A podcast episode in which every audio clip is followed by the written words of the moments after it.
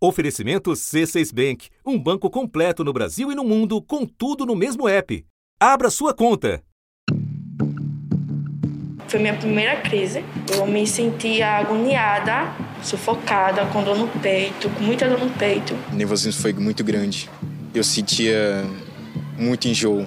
Eu, eu cheguei a vomitar, eu tive muito mal, muito mal-estar. E eu achava que me machucar de qualquer maneira podia aliviar aquela dor que eu sentia. No começo, na pandemia, não era, então não estava bem. Eu ficava sem vontade de estudar. Eu passava o tempo todo chorando né, no quarto. Me trancava no quarto, não queria sair para comer, para nada. Falei uma vez para um tio meu, ele disse que foi frescura.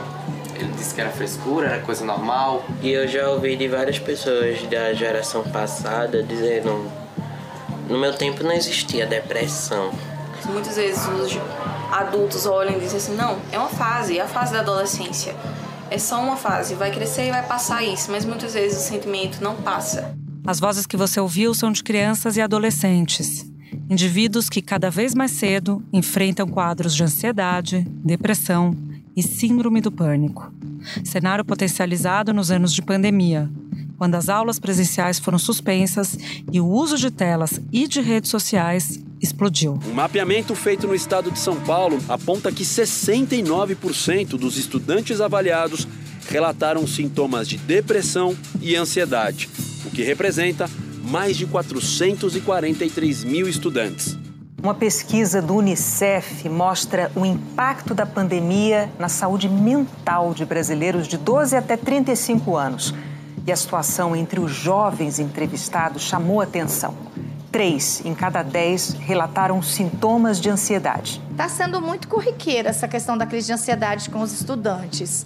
Independente da série, da idade, da situação financeira, dos problemas que tem em casa, que todos eles sempre tiveram. Às vezes o o que dispara é uma nota que às vezes não é tão, tão ideal, que ele achava que ia tirar, ou às vezes só de vir para a escola já está com com a crise. Da redação do G1, eu sou Júlia do Alibe e o assunto hoje é a saúde mental de adolescentes. Um episódio para refletir sobre fatores que contribuem para a vulnerabilidade dessa faixa etária e como os adultos, a escola e o Estado podem agir para amenizar o problema. Eu converso com Vera Iaconelli, doutora em psicanálise pela USP, diretora do Instituto Gerard de Psicanálise e colunista do jornal Folha de São Paulo. Segunda-feira, 24 de abril.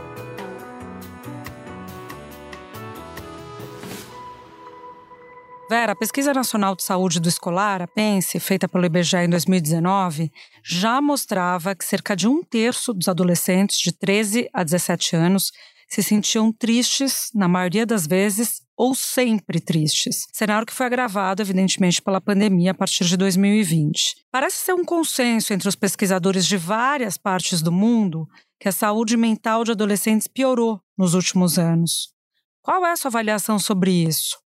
Os transtornos estão de fato aumentando ou hoje as famílias têm mais acesso à informação, mais abertura para falar sobre o problema e aí procurar ajuda? Ah, uma resposta rápida é os transtornos estão de fato aumentando, né? Porque a gente tem que lembrar que a adolescência é um período de sofrimento, de adaptações, de crescimento, de transformações. Então, ela é um período de vulnerabilidade psíquica, mas nem sempre a vulnerabilidade psíquica desemboca em adoecimento. E o que a gente tem é, tido é um incremento desse adoecimento. Né? Então, ao invés de resolver o sofrimento próprio aí do, de uma fase turbulenta da nossa existência, pela qual todos passamos, com sorte, é, o que está acontecendo é que as pessoas estão apresentando sintomas, essas crianças, esses jovens estão apresentando sintomas ou causando aí distúrbios, não só consigo próprios, mas é, atos de violência e outras formas de, é, de expressar não soluções do sofrimento próprio da, dessa época, né? E isso é influenciado, por exemplo, pelas redes sociais, pelo uso de tela, é uma questão estrutural, pelo que você está colocando, mais influenciada pela conjuntura deste momento. Exatamente. O que a gente tem é uma variável nova, né? Nós somos todos é, uma espécie de cobaias de uma experiência das big techs, dessas é, empresas que desenvolveram esse, essa ferramenta maravilhosa, que é a internet, mas que lançaram essa ferramenta na mão de todos, é, indiscriminadamente, adultos, crianças em formação, adolescentes, e essa variável afetou a forma, inclusive, de lidar com o sofrimento da adolescência, a forma, inclusive, de, de crescer, de se tornar um sujeito na nossa sociedade. Né? Então, essa variável já está comprovada que ela teve um efeito nefasto no, no aumento desses tipos de, de adoecimentos, depressões, ansiedade, é, automutilações, suicídios, aumentam com a entrada das redes sociais. Uma pesquisa aponta que mais de 40% dos adolescentes acham que as redes sociais dão motivo para tristeza, ansiedade e até depressão. 64% querem dar uma pausa e 85% dos meninos disseram que já sofreram bullying na internet. Eles ficam em média de, de 13 a 14 horas por dia. Ou seja, qual o momento que eles ficam sem o telefone? Não ficam.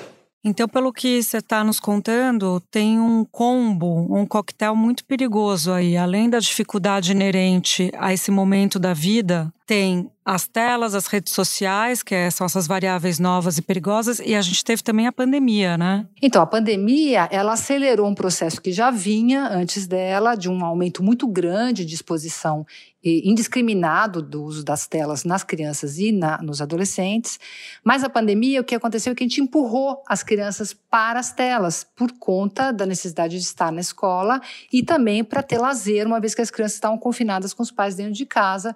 As telas fizeram uma função. Nessa faixa de idade de 15 a 19 anos, a pandemia teve grande impacto na saúde mental. De acordo com a pesquisa do Unicef, mais da metade desses jovens sentiu que precisou de ajuda. Esses adolescentes foram perguntados para quem pediram ajuda. 42% disseram que não pediram ajuda e apenas 13% recorreram a um psicólogo ou psiquiatra. Uma das perguntas foi sobre a saúde mental de cada um depois da volta às atividades presenciais. A grande maioria disse que passa por dias bons e ruins. 26% disseram estar bem e 10% disseram não estar nada bem.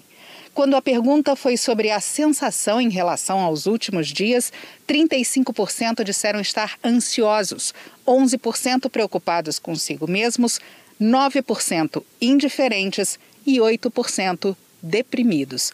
Apenas 14% disseram estar felizes. Então, aquilo que poderia ter levado mais anos foi acelerado e a gente deu, liberou geral né, para este uso. E agora, retroceder isso, tirar um uso de um produto que é, é, totalmente aditivo, ou seja, que cria dependência psíquica, é um processo que vai depender aí de, uma, de algumas ações importantes dos pais, da sociedade, do Estado. Né? Então, o que a gente. A pandemia ela acelerou um processo que provavelmente iria acontecer, mas também nos deu chance de ver a dimensão do, do risco que está em jogo e também tomar uma decisão mais rápida em relação a isso. Né? É, você falava sobre o vício, o vício já é uma questão para os adultos, imagine para as crianças né, e adolescentes, que pode ter um efeito para um cérebro que ainda está em formação, né? Queria que você nos ajudasse a entender um pouco isso. É, eu acho que a gente tem que lembrar que foi criada uma ferramenta magnífica, né? Mas que ela não foi criada pelo bem da humanidade. Não é que as pessoas sentaram e pensaram, a gente pode fazer isso, então vamos ver o que isso pode causar de mal, quem que pode usar, com que idade, em que circunstâncias. Não. Esse produto foi jogado no mercado, é um caça-níqueis, né? Ele é um produto que quanto mais você usa, mais você enriquece alguém em algum lugar. As redes sociais foram feitas para serem um vício. Foi assim que o governador de Utah defendeu a lei que restringe o uso dessas ferramentas por menores de 18 anos. Spencer Cox disse que os casos de depressão e de outros problemas de saúde mental estão aumentando entre os jovens e acusou empresas de redes sociais de saberem que seus produtos são tóxicos. Pela nova lei, as crianças e os adolescentes de Utah só vão poder acessar as redes sociais se um dos pais ou um responsável legal autorizar. E os jovens também terão acesso bloqueado entre as 10 e meia da noite e as 6 e meia da manhã. Então ele não tem nenhuma finalidade de emancipação humana, de desenvolvimento humano, nenhuma, e foi jogado na mão de todas as crianças, né? E a gente, como consumidor, consome algo que nos vicia como nunca se viciou tanto, a gente não tem nenhum produto que vicie tanto quanto o uso das telas e das redes sociais está jogada na mão das crianças e, e, elas, e a gente sabe que elas são. Uma vez que você permite, não põe limite, não é ela que vai colocar, né? A não ser que ela adoeça tanto que o limite seja o próprio adoecimento, aí ela fique longe das telas. Né? Então a gente deu, a gente deu alguma coisa, alguma forma de droga para elas e tá, agora tem que reverter esse processo, né? Sem dúvida nenhuma. É, queria que você falasse um pouco sobre os estudos que apontam que as meninas são ainda mais suscetíveis aos efeitos negativos das redes sociais. Por que isso, Vera? Então, a gente vive numa sociedade no qual a mulher é de saída mais desvalorizada né, do que o homem, e as mulheres são muito valorizadas pela aparência e desvalorizadas por não serem bonitas ou não bonitas dentro de um certo padrão. Então, as meninas, desde muito pequenas, percebem que a questão estética, que a aparência delas, que o corpo delas faz diferença no status pessoal, do reconhecimento delas no espaço social. Então, e as telas, elas trabalham com, poderiam trabalhar com outra coisa, mas de fato elas trabalham com a imagem, né? É ali que elas capturam o adolescente, o jovem, a criança, é ali que ele se sente reconhecido, então a imagem dele sendo vista pelo outro, ele vendo a imagem do outro, que para a psicanálise, né, é a questão do imaginário, inflacionar o imaginário, como eu apareço para o outro, como o outro me vê, como eu o vejo, como eu me comparo. Então, eu quero saber se eu sou mais magro menos magra, mais bonita ou menos bonita do que a outra, né, do que o outro. Então, as meninas são muito mais suscetíveis é, dos efeitos da imagem sobre o corpo delas. Isso traz um adoecimento maior nisso que a gente vai dizendo, nessas depressões, nessa ansiedade, mas também nas mutilações corporais, o cutting, né, que tem sido predominantemente feito por meninas. Jarinu, 30 de março. Um pedido de ajuda silencioso ecoa também de uma escola pública. Veio de alunos do sexto e sétimo anos do ensino fundamental, crianças de 11 e 12 anos.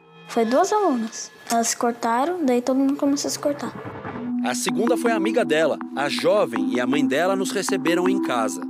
Eu fui lá no banheiro e me cortei também. E aí outros alunos viram o que aconteceu e também foram se cortar. Porque se trata ali de um espelho distorcido né, entre o que elas podem ser, o que nós podemos ser, né, e o que a imagem nos traz de volta. Elas estão sempre se checando, elas estão sempre se medindo, elas estão sempre achando que tem que usar filtro, que não são bonitas o suficiente. Tem que lembrar que essa é uma fase onde isso acontece com os adolescentes. Eles estão se comparando com os outros, estão se comparando com os adultos, com mas eles se comparavam na escola com uma amiga, com uma pessoa famosa. Não era uma coisa tão disseminada o tempo todo que está ao alcance da mão. Né? Então, isso potencializou tendências nossas. É, a gente tem que pensar que assim a internet de fato ela não cria nada o pior em nós existe né o pior e o melhor mas ela potencializa e ela aglutina algumas questões que uh, aumentam os nossos riscos né Espera um pouquinho que eu já volto para continuar minha conversa com a Vera Iaconelli. Com o C6 Bank, você está no topo da experiência que um banco pode te oferecer. Você tem tudo para sua vida financeira no mesmo app, no Brasil e no mundo todo. A primeira conta global do país e atendimento personalizado, além de uma plataforma de investimentos em real e dólar com produtos exclusivos oferecidos pelo C6 em parceria com o JP Morgan Asset Management. Quer aproveitar hoje o que os outros bancos só vão oferecer amanhã? Conheça o C6 Bank. Tá esperando o quê? C6 Bank. Vera, para os pais isso é um dilema, um dilema super angustiante. Eu queria que você nos desse dicas de como que a gente pode lidar com essa situação. Nós que temos filhos pequenos na escola, a gente, os filhos estão sempre são muito influenciados pelos colegas. Dividindo com vocês um caso particular, a minha filha, por exemplo, não tem celular, tem nove anos.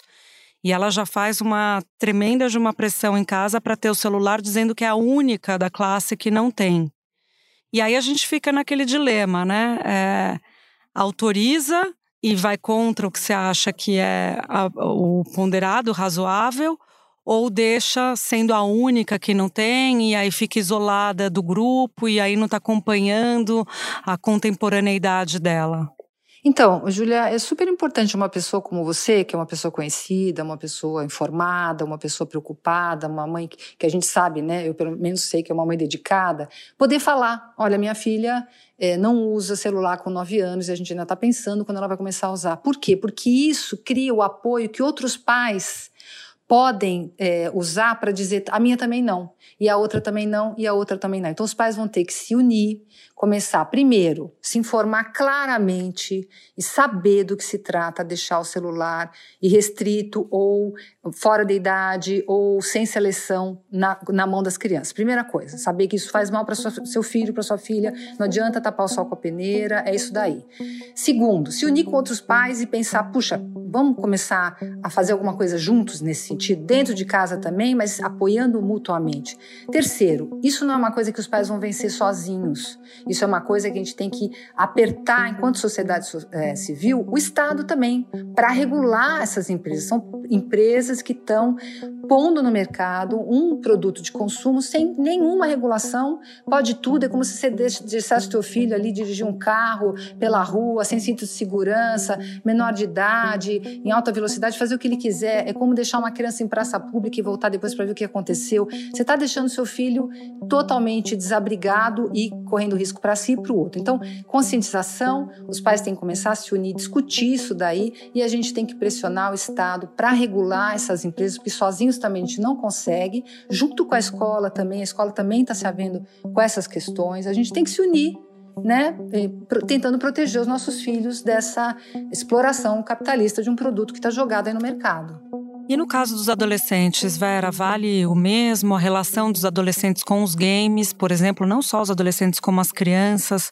Como é que os pais e os responsáveis podem ajudar as crianças nessa faixa etária? Os adolescentes a passar por essa fase turbulenta. O adolescente, ele demanda limite e muitas vezes os pais, querendo ser eh, queridinhos, agradar, não cumprem a sua função. A função dos pais não é muito agradável mesmo, porque a função dos pais não é do amiguinho que permite tudo e acha tudo engraçado, mesmo quando a criança faz alguma coisa errada. A função dos pais é ir lá e dizer o que pode e o que não pode. Então, tem negociações para serem feitas que têm que ser bancadas pelos pais e aguentar o tranco do filho ou ficar bravo, ficar chateado, mas tem que pôr limite. Você daria né, um maço de cigarro para seu filho fumar, um carro aí para ele sair na rua? Você não dá. Então por que você vai dar o aparelho? Então a gente vai ter que sim fazer um trabalho de limitar, de controlar. E tem mais uma coisa, Júlia, a gente precisa sentar para conversar com as crianças sobre o que elas viram é muito importante a gente se conscientizar que, mesmo que você limite, controle,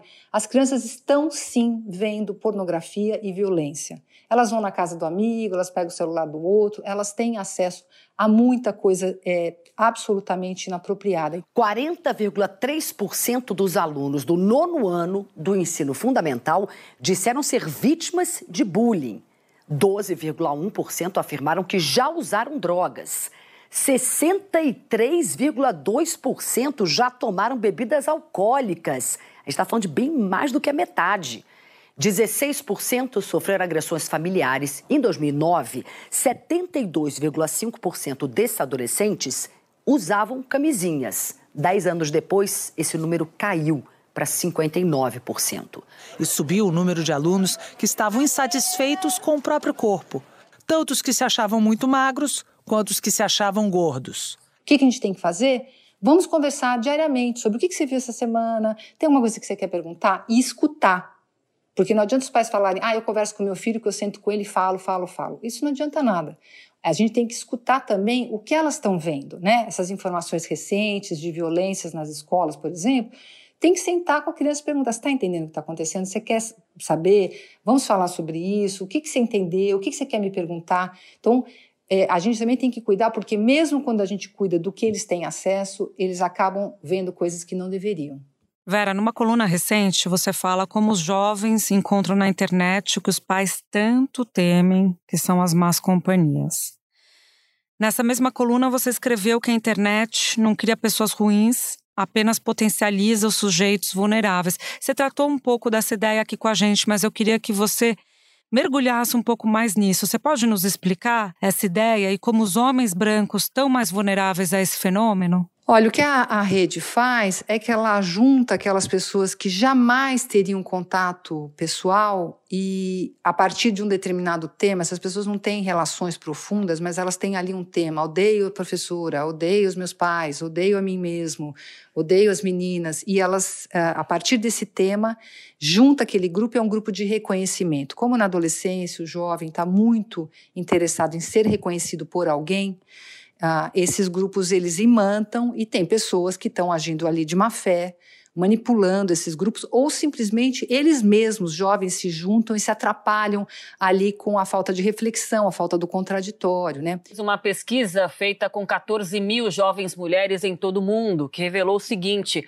mais da metade delas já tinha sofrido assédio pelas redes sociais que, que a gente vê hoje com os homens? Os homens estão diante de um dilema importante, um dilema identitário, no qual a crítica, principalmente aos homens brancos, né, os homens eh, que uh, sempre foram as pessoas mais valorizadas da nossa sociedade, que tiveram mais poder, têm até hoje mais poder, estão sendo claramente criticados. Então, quando o jovem está uh, se havendo com a identidade dele masculina, ele fala: puxa, mas então não tenho nenhum valor, né? Então a gente tem que primeiro tomar muito cuidado para mostrar para o jovem que o problema não é ser um homem branco, é ser um tipo de homem branco que se acha melhor do que os outros, que acha as mulheres inferiores, que acha as pessoas não brancas inferiores. É, é disso que a gente está falando. Ser homem branco não é um problema, é a forma como você se coloca no mundo. Agora, como é que você vai trabalhar isso com os adolescentes que estão justamente se havendo com a masculinidade? Eles ficam achando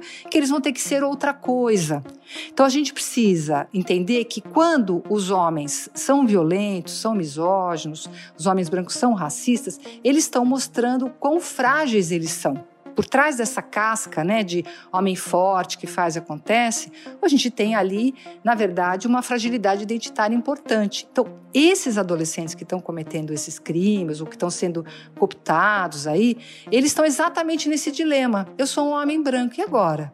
Né? Então a gente precisa começar também, como sociedade, a positivar a masculinidade. Fala, olha, não tem problema ser homem, é legal, tem homens muito legais. O que não dá é para o homem se achar melhor do que os demais. E isso aparece no, no número de jovens brancos que estão cometendo esses crimes, porque eles estão tentando se haver com uma questão da sociedade da pior forma possível, né? Vera, antes da gente terminar, preciso te perguntar algo que deve estar tá passando pela cabeça de muita gente que nos ouve agora. Quais são os sinais de alerta de que um adolescente está com algum problema mais grave e de que é preciso buscar ajuda de um profissional? Olha, em geral, o adolescente ele está trazendo para os pais assim uma coisa que é muito diferente da infância. Ele estava ali na relação com os pais muito mais próximo, muito mais companheiro. E na adolescência é um momento no qual o, uh, o jovem vai se afastando um pouco dos pais, não quer mais fazer os programas juntos, gosta de se fechar no quarto. Até aí tudo bem, porque ele está justamente tentando se separar, né, criar uma identidade separada dos pais que ele admirava tanto, até se confundia com eles, tá? Então, assim, ficar lá no mundinho dele faz parte, tá? Mas a gente tem no dia a dia algumas coisas, por exemplo, Primeiro, coisas físicas. A criança está se alimentando, a criança está cuidando do corpo, ela está dormindo. Como é que é a aparência dessa criança, né?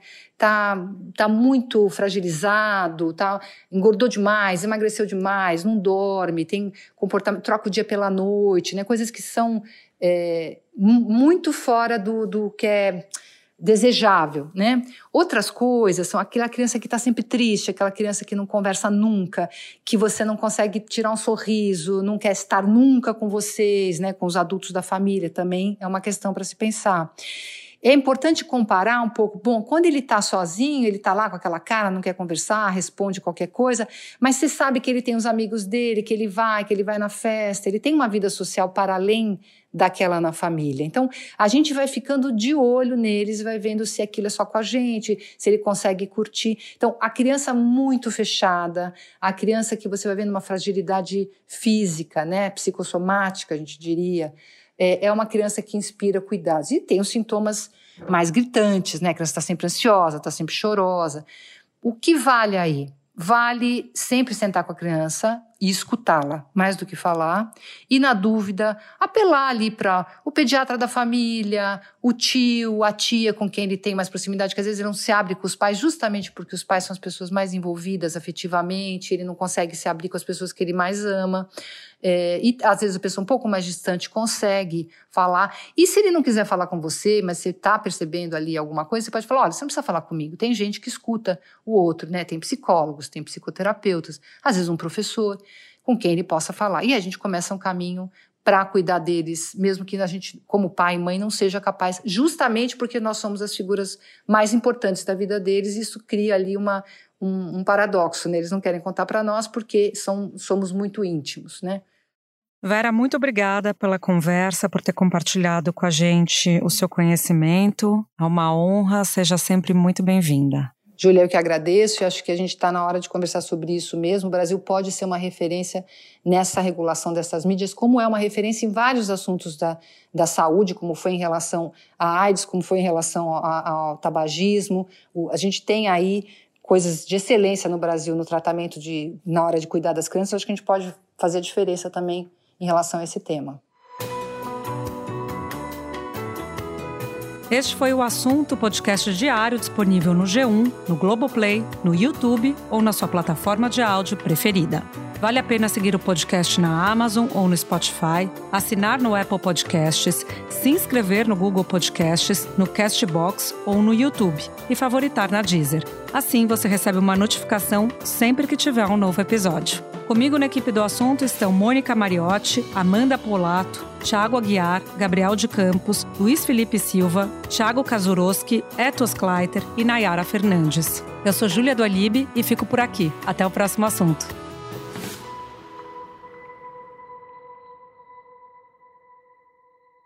Você no topo da experiência financeira que um banco pode oferecer.